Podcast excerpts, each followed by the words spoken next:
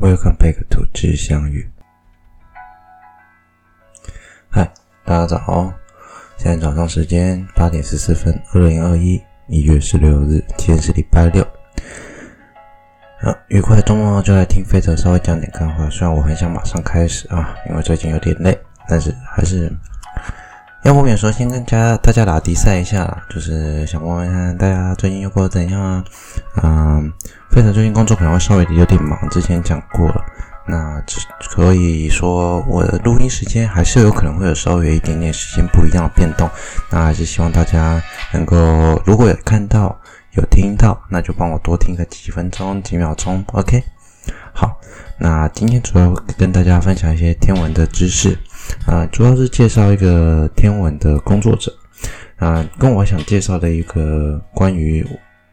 我就直接破题了，我想要介绍梅西尔目录，那或者是叫梅西尔列表吧，看你怎么去讲它。那它就是关于说我们常说的，我们常在讲说，我有一个什么 M 一零一啊，M 零几，它就是专门就是由梅西尔目录的 M 开头所代表的一个重要的天体。那梅西尔当时做这个这份。天体报告的时候，没有想到它会对后世造成蛮重大的影响，还有用处。那废话不多说，我们先来介绍梅西尔这个人哈。梅西尔其实实际上是一个法国人，对，我原本不知道他是法国人。对，那有有很多种翻译名称啊。那梅西尔他是一个法国人，那法国的天文学家，他最著名的著作就是梅西。我很喜欢讲梅西尔，但是有很多翻译叫梅西耶了，不管或者梅西耶，可能因为是梅西尔嘛，可是梅西尔不是翻尔吗？OK，好，梅西耶他最重要著作就是他的星团星云表。那我曾经有讲过，因为早期的观测技术不佳，我们对于很多不管是星团或者是星云，甚至是星系，我们都有可能会把它列成叫做所谓的星云，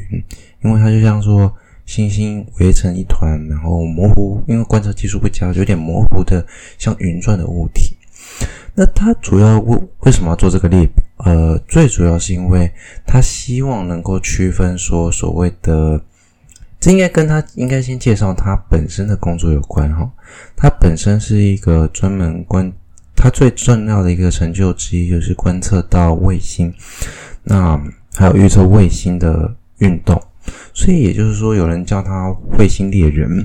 那他为了要做这样准确的观测，就像是现在我们在观测超新星，或者是发现新星的时候，或者是任何新天体，我们都会去做背景观测。这就是说，背景观测的意思就是，我们会区分说，它不是过去查一些旧的资料，确认它不是一些旧的天体去。误判，或者是有任何的错误。那因为当时可能在一七，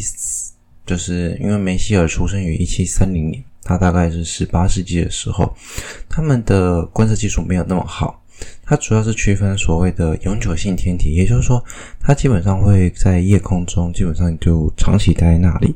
那以及短暂会出现在我们视觉内的一些天体。那基本上它用来区分这个的目的，就是可能为了它的。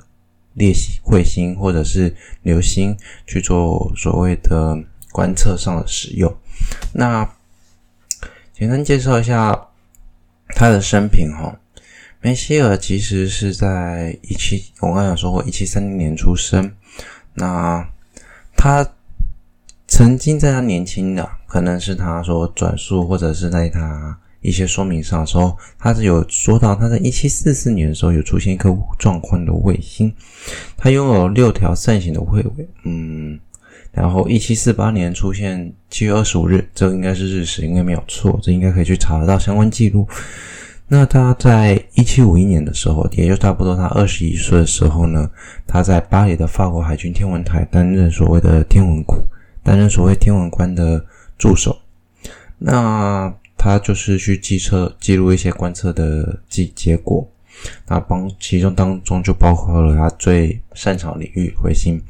所以我们可以说他是一个彗星的科学家，专门研究彗星科学家。那查尔斯梅尔斯他梅西耶他第一次观梅西耶他观测的第一个天文的记录应该算是水星凌日，在一七五三年的五月六日啊，今年二一年也机应该有机会看到凌日了。那在一七五八年的冬天起。根据他的另外一个位观测，以前的观测记录，他开始来搜索哈雷卫星，也就是预测它再次出现的时间。那一七五八年，他在搜索八月十四日，他在搜索哈雷卫星的时候，又发现另外一个卫星，然后只观测的时间长达了将近就差不多三个月，到了十一月二日为止。那后来终于在一七五九年一月，他终于发现哈雷卫星的踪迹。那实际上他慢了，不过他还是在一七五八年的十二，就是因为之前哈雷卫星的前一个观测者，就是所谓约翰帕利奇，他已经在一七五八年十月二十五日观测到这个卫星，所以尽管他慢了，但他还是一跃成名，毕竟他对彗星的观测有非常重大的贡献。然后最后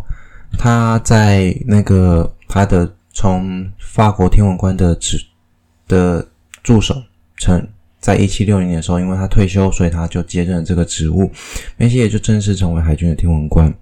那他持续的观测他的天文卫星。那因为这里就要讲到，他从一七六零年开始持续观测彗星，而他发现他观测上有困难，就是说我们常会跟一些模糊天体，我们常在当时那个年代叫星云的东西去做混淆。但是那时候观测技术不佳啦，我梅西尔其实是很简单的用一些数字去代表它，可能有一些比较大型的，可能就可以取有人取名。那不管怎样，梅西也开始决定做一张表来分别所谓的彗星跟星际间一些朦胧天体的列表。在同一年末，在一七六零年末，也就是一七六零年末，查尔斯先规范出了四十个天体列表。一七六五年发现了大群座的 M 四十一，总又追加了 M 四一至 M 四五等五个天体，所以等于说这个列表自一七六零年之后，总共来到了四十五个天体。一七六九年，查尔斯梅西耶发现了白羊座附近一个大卫星叫 C，然后一七六九 P，他因此而成为哦，他因此而成为瑞典皇家科学院的外籍院士。OK。次年，他又发现了一颗彗星，成为法国学院的正式一员。他一生中共发现了十三颗彗星。法国国王路易十五曾称为他“活的彗星猎人”。那他在一八七年去世了，那安葬在巴黎的一个公墓区域。那他的坟墓呢，相当普通了，这里有资料写上，非常普通，不易寻找，大多也不在地图上，但它位于非常著名的。钢琴家肖邦的坟墓附近，所以然后珠宝商人哦，这个我不太认识，他是亚伯拉罕·路易·布雷盖吗？哦，我不太清楚他是谁的坟墓的前方。所以简单来说，他还算一生蛮朴素的一个天文学家。那我们就来讲讲这个梅西耶目录哈。梅西耶目录，它是在一七七四年呢，在法国巴黎法国科学院的期刊上发表了。那它的第一卷是 M 一到 M 四五，也就总共有四十五个天体。然后在一七八一到一七八四年的时候发布了第二卷，这时候是从 M 四六到 M 六八，也就是说到了一七八四年的时候，这个列表有六十八个天体。到第三卷，就是哦没有，到一七八一年是六十八个天体，对不起，到了一七八四年是第三卷。总共会从 M 六九到 M 一零三，也就是说，梅西尔他一生总共包含创他观测了一些永久性的天体，这些永久性的天体总共一百零三个，所以我们也称这些天体叫梅西尔天体。通常应该说是梅西尔列表，但因为我们通常会泛称就是梅西尔天体，或者是说用成英文就是 Messier Object，就是梅西尔的物体了。其中我们可以讲到我们最著名的 M 三一，也就是仙女座星系。OK，这里要讲到的就是我们后来很常听到一些 M M M，你至少可以理解到一件事情：如果你在看一些列表，它后面有一些别称，或它主称就是一个 M 开头。通常它就是梅西尔目录里面的一环。梅西尔目录之所以很重要，很重要，是因为这些天体大部分只要你观测的技术没有太差，或者是你有最基本的望远镜，你就能发现它是一个观测的一些主要的天空中大型天体，或者是大型的星团，以及过去我们常说的星云所重要的。贡献值，简单来说，梅西尔他为我们设立了一个非常主主要，也就是夜空中主要天体的列表。它之所以重要就在这里，而且它观测的还不止一个，总共有一百零三个。当然之后哦，之后陆陆续续从一九二一到一九六六年之后，他的许多天文学家以及他梅西尔的助手皮埃尔梅尚。又陆陆续续发现了几个天体，将这些天体也放进去，总共从一百零 M 一零四到 M 一百一十，也就是所谓总共有一百一十个天体。那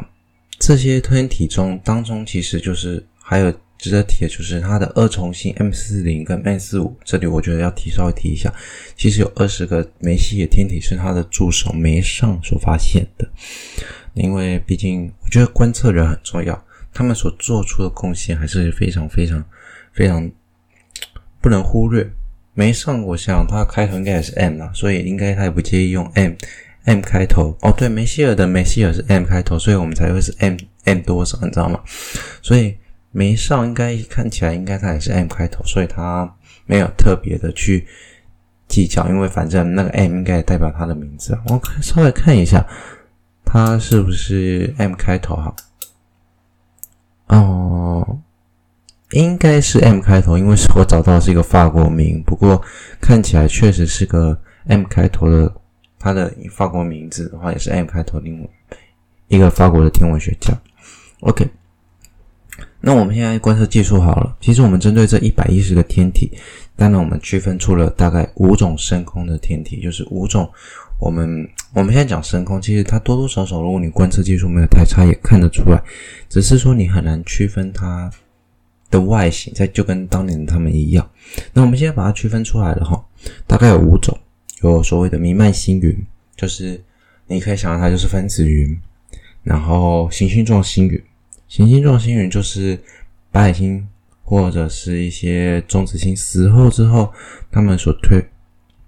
抛射出来的物质形形成的一个形状，所以它不是星星，行星状星云，它就是一个星恒星死后的残骸。那最重要还有疏散星团、球状星团以及星系，这些东西其实。发现之后，变成了现代的很多天文学家的研究以及摄影目标哈，因为他们就是相对来说是大型好观测，他们是地球上最明亮也是最有吸引力的深空天体。后人其实为了纪念梅西，其实也为他做了很多事情啊。其实我觉得这这份报告的 M 开头已经为他做出了非常好的、非常好的怎么讲？非常好的著称了，但是我们在月球上有陨陨石坑，就以梅西尔命名。另外，我们的七三五九号小行星也以他的名字命名。那梅西尔列表其实有非常非常非常非常多的天体哈，基本上如果你上网去查的话了，基本上应该是蛮容易找得到。它目前主要都将它。放在所谓的深空天体简明目录中，我们有一本书叫做《Consider Catalog of the Deep Sky 的 Objects》。那么，你可以去这本深空简明天体目录，可以找到简单的介绍以及很多东西。那很多业余天文学家也会，因为他们会挑大概在月亮就是朔望朔月的时候，去聚在一起进行所谓的。梅西尔马拉松竞赛，尝试一个晚上看完这一百一十个天体，我觉得蛮 crazy 的。嗯，就是早春，嗯，就差不多可能就是现在这个时期吧。他们的早春好像是在惊蛰到清明之间，就是三四月的时候开始进行这些观测。不过，其实实际上做这些观测还是要跟大家讲，呃，要注意保暖。还有在台湾的话，不一定所有都看得到，所以实际上。这些观测的目录就是要跟很多国外的业务天文学家做重要事情，整个晚上都在观测。那因为他们很大了，这里可以简单介绍，他们使用口径小的折射式望远镜，大概一百厘米，就差不多十公分吧，或四英寸的的那种望远镜大小，其实就有机会可以看得到。当然，如果你要看得更清楚或进行摄影的话，可以使用大口径，二十到三十公分的话，可以看得更清楚。OK，简单介绍梅西的天体到这边啊，我们可以知道这些目录其实科学家呢，他们用这些目录其实都对我们做出了非常重要贡献。另外来跟大家讲讲几个，我觉得一个我们来延续之前上上周吧。讲了一个问题，我们来讲讲看。因为我是在写一些资料和读书的时候看到的，就是我们对于小行星跟流星有有某种程度上算类似嘛，也说关联性。我们去做这些区分嘛，彗星啊、小行星啊这些所谓太空太阳系内一些天体去做区分。但是我发现一个很有趣的现象，就是。我们我在研究所在读小行星的时候，发现有几个单词，就是我没有到那么了解。那我我目前查的时候，我也没有到很了解。那我就稍微简单做个介绍，就是我们常常说所谓的流星是没有掉落到地球上叫流星，啊，掉落到地球上叫什么？叫陨石嘛，因为它就直接落到地上，而且是一个石块嘛，我们叫陨石。那陨石之后，如果说你真的有机会去碰到陨石，你可以。表面上也许看不出来，如果你有办法把它切开，通常陨石很硬，而且硬度蛮高，因为它们通常含有很大量的铁或者一些其他物质。虽然我说我们常常说，哎，你不是说它是瓦利敦模型吗？嗯，瓦利敦模型是这么解释哈，瓦利敦模型它是外表，那它进入大气层的时候燃烧，比较大型的天体才有机会进入到地球表面嘛，所以它表层烧掉之后，中心通常可能会有铁核心。或者镍核心，就是铁镍核心，那它那个东西就蛮硬的，所以你不一定能切开啊。如果它更大一点，当然就可能表面会留下来，你就有机会把它剥下来。你可以看看里面，我那个东西我们通常叫陨石球粒，你会发现它其实跟地球上的一些物质不太一样。地球上物质你通常很难找到，所谓在矿物中，你如果做横切面，会看到一颗一颗圆形。这一颗颗圆形最主要，地球上不容易发现，是因为。地球有地壳变动，那地壳变动还有还有所谓的隐没带，就是它会进入所谓的地层底下，那就是进入岩浆区，重新熔岩又出来，它不会出现这种所谓圆形球粒。那所谓这些圆形球粒呢，是来自所谓的被认为的啊，就是早期呢一些。陨石熔融的部分，就是陨石，就是熔融的某个部分呢，或熔融的物质，被太空中的其他比较大型的或母体的小行星吸积前，就是它们吸收前而形成的。那这些陨石球粒代表太阳系早期内的重要的古古老、非常古老的一些固体材料。因为我们曾经说过哈，一个物体它最稳定的状态是静力的平衡，静力流体静力平衡就是球体，流体静力平衡是球体。那这些球体在早期的太阳系中飘散在整个太阳系内，那它被其他小行星不断吸积啊，或者是被更大型的天体吸积之后，就会留在里面，就形成保留保持它原本球状的形态。那这也变成，那这些吸积的越来越大，其实也形成了所谓变认为是行星系，就是你要成为一个行星的一个重要的基础块，基石块嘛，你石块越大。目前我们普遍认为的模型还是石块越大，你经由碰撞或接触聚集成更大的，不管你用磁力啊或超巨力那种概念去把它结合成更大的石块，我们就有机会形成更大的行星。那所以这些球粒、陨石球粒哈，是有助于让我们理解所谓早期太阳系内是如何行星系统是如何发展，是非常重要的一环哈。那它其实有包含非常不同种类和大小，其中有所谓的碳质球粒陨石，碳质球粒陨石就是含碳量高。那也有所谓的比较特别的是玩火灰石的球粒陨石。玩火灰石它是一种矿物，那因为它不是它的材，它里面包含的成分比较多，比较复杂。那还有所谓的一些关于矽，矽的含量也很高。那当然，最多的我们得说就是碳啦。碳的含量一定是最多。那其实还有很多，例如说一些分子的物质，例如说 CO 啊，然后 CN 啊、CH 啊、CB 啊，它有非常非常多种的。那大家有兴趣可以上网自己去看看。那这其实还牵扯到了很多。其实我们常说做天文，你不一定要真的读天文学啊。你如果有兴趣在这方面，其实你应该读的就是矿物学跟岩石学哈。因为这个东西你需要去做矿物分析，在所谓的很多大量的陨石中，它也有包含所谓的长石，甚至会有出现玻璃，因为早期可能很高温。那另外也有可能出现所谓的橄榄石啊。灰石啊，哦，灰石是蛮常见的哦，它是一个非在地球上，其实你也很常找到这样的的矿物哈。